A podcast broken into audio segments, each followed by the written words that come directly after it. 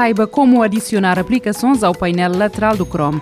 A Google tem vindo a introduzir novidades no seu browser de navegação Chrome, tornando-o mais seguro e privado, mas também com funcionalidades que ajudam a explorar o conteúdo. A possibilidade de instalar extensões ao browser é uma das funcionalidades mais populares do Chrome. Empresas e produtores podem criar aplicações úteis a partir da API do navegador e adicionar botões à barra de navegação. Abra e feche o painel lateral através do respectivo ícone no canto superior direito do Chrome. Quando abre abre o painel, vai ter acesso a um pequeno menu onde pode alternar entre as extensões instaladas, assim como o histórico ou lista de leitura de websites. Para instalar uma extensão, entre na loja do Chrome e pesquise o que lhe interessa, por exemplo, ChatGPT, Site Painel, para usar a ferramenta no painel direito. Como pode ver, é possível interagir com o ChatGPT no painel lateral através da extensão compatível, mantendo a janela principal para a navegação.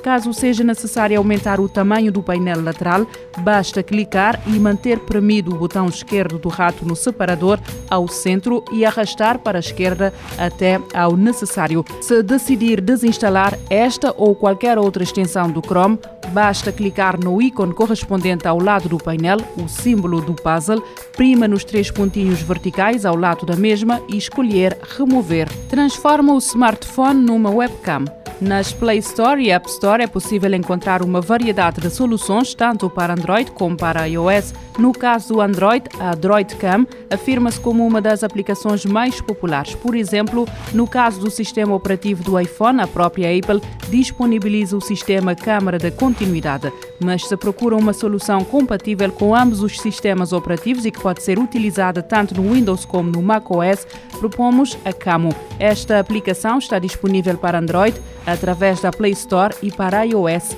a partir da App Store. Para utilizar, necessita também de descarregar a Cam Studio disponível para Windows e macOS a partir do website da Camo. Além dos smartphones, a Camo também tem suporte a outros equipamentos de captação de imagem que podem ser ligados ao computador, incluindo câmaras DSLR e mirrorless. Começa por descarregar e instalar a aplicação da Camo para o smartphone e Camo Studio para o computador. Abra a aplicação no smartphone, siga as instruções e ative as permissões de dispositivo para as câmaras e microfones. Com a Cam Studio aberta, liga o smartphone ao computador. A aplicação recomenda o uso de um cabo para garantir uma ligação com maior qualidade e estabilidade. Uma vez que o smartphone estiver conectado, verá o equipamento na secção Device no menu à esquerda na Camo Studio.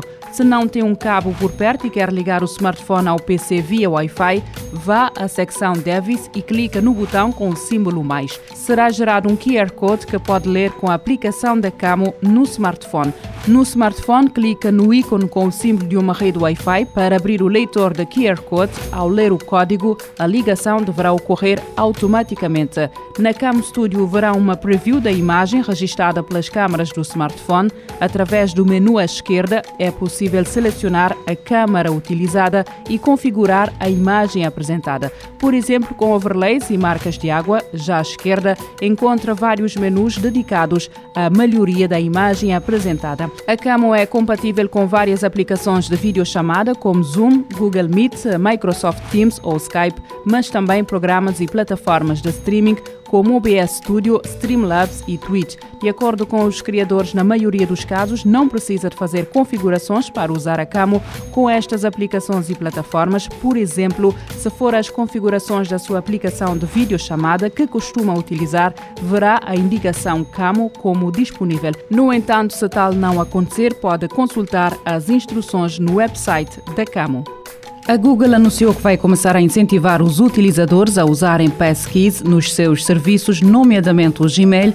As passkeys são uma alternativa às tradicionais palavras-passe, que, de acordo com a tecnológica de Mountain View, são mais cômodas e também mais seguras. A Google explica numa publicação de blog que, para usar o passkey, os utilizadores poderão usar a impressão digital, a face ou um PIN para desbloquear o dispositivo e afirma que são 40% mais rápidas do que palavras espaço. De recordar que a Google não é a única empresa tecnológica a incentivar a utilização da Passkeys, a Apple também lançou com o iOS 17 o suporte para este tipo de funcionalidade de segurança. Empresas japonesas pretendem lançar moeda digital em 2024 para transações de energia limpa. A DCGPA será lançada por um consórcio de empresas japonesas, procura revolucionar os certificados de energia limpa através da blockchain e tendo em vista a segurança e poupança de custos. Segundo a Reuters, esta moeda procura mudar a forma como os certificados de energia limpa são transacionados e liquidados, oferecendo uma solução transparente e segura que poderá impactar significativamente o cenário energético global.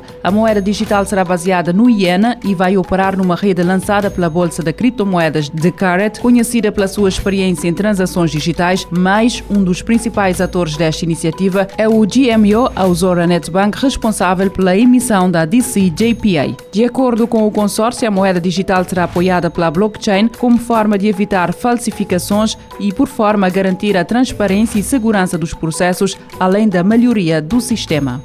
A China anunciou que irá lançar em 2024 a sua próxima missão lunar, o Tianjin-6, para pousar e recolher amostras numa região do lado oculto da Lua que há muito intriga os cientistas. De acordo com o jornal oficial do Partido Comunista, o China Daily, a Administração Espacial da China avançou que o projeto progrediu sem problemas até agora e foi meticulosamente planeado. A missão irá consistir em vários componentes, incluindo uma nave que irá ficar em órbita, um módulo lunar que irá pousar na bacia do Polo Sul Aitken, um elevador e o módulo de reentrada. Um dos principais desenvolvimentos desta missão será o lançamento do satélite retransmissor, o Kiauk 2, previsto para a primeira metade de 2024, para facilitar a comunicação entre a sonda Tianjin-6 e a Terra, garantindo uma transmissão eficiente de dados.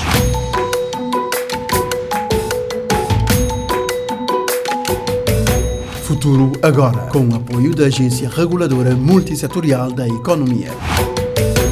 Este programa está disponível em formato podcast no Spotify e em radiomorabeza.cv.